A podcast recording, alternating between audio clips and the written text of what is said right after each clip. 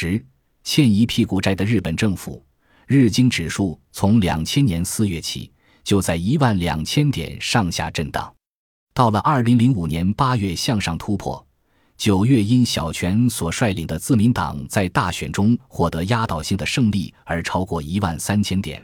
十一月更上扬到一万五千点。日经指数能够上升的最大因素。是因为以美国资金为主力进行国际分散投资的外国投资家们，把资金转向了日本。他们把世界分成美国、欧洲、亚洲、新兴市场等数个区域，再把资金依比例投入这些地区。例如，美国市场占所有资金的百分之五十，欧洲占百分之二十，亚洲占百分之二十，新兴市场占百分之十等。这些投资家们先设定了投资资金的分配比例，再将资金交由各领域的专家进行投资。投入亚洲的资金，由于印度尼西亚、菲律宾等国家政局不稳，这些投资家回避东南亚市场，而又因为中国的股票市场有很高的风险，所以他们才不得不把投向亚洲的资金转向日本。另外，美国人对小泉纯一郎改革的印象非常好。再加上小泉所属的自民党在选举中表现不错，也吸引了美国资金的投入。但是，如果日经指数超过了一万六千点，这些资金的投资标的就会从债券等转为股票，届时国债就有可能暴跌。资金具有流动性，这些钱将会逐渐移向日本以外收益率较高的国家。二零零五年有十八万亿日元流向国外。就是因为日元贬值。另外，从中国经济减速的情况看，支撑日本企业二十三收入的中国特需是否能够持续，其实是个相当大的问题。因为日本个人投资家的扩大参与，日经指数突破一万六千点大关并不是不可能。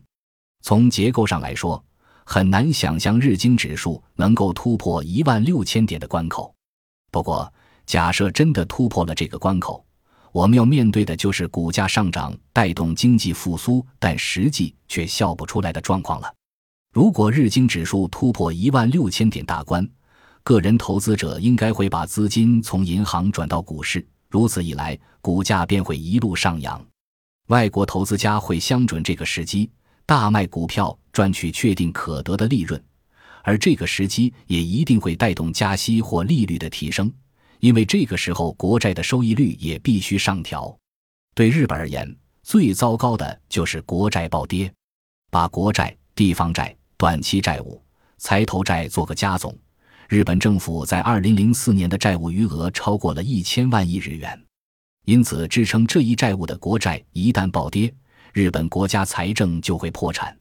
届时很难说不会发生阿根廷国债在二零零一年底无法偿付那样的事件。并引发非常严重的通货膨胀，迫使日本政府采取紧急金融措施封锁存款。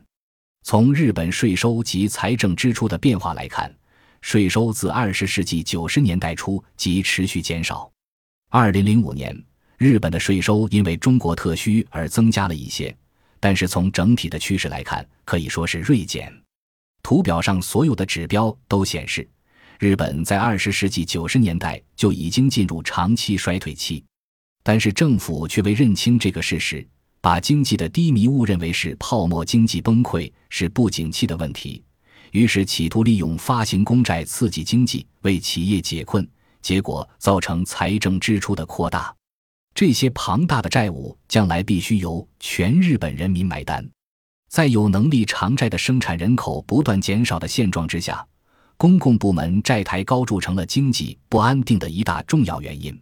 这是一种物理现象，所以不是靠传道桥头自然直的国民心理，或者是期待政府大完结换债魔术的心理现象就可以压制的。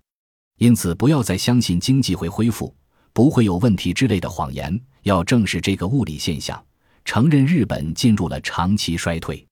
只有找出衰退的原因，并从源头上着手治疗。才能够开辟一条通往繁荣的康庄大道，这是小泉打地鼠式的改革绝对做不到的。本集播放完毕，感谢您的收听，喜欢请订阅加关注，主页有更多精彩内容。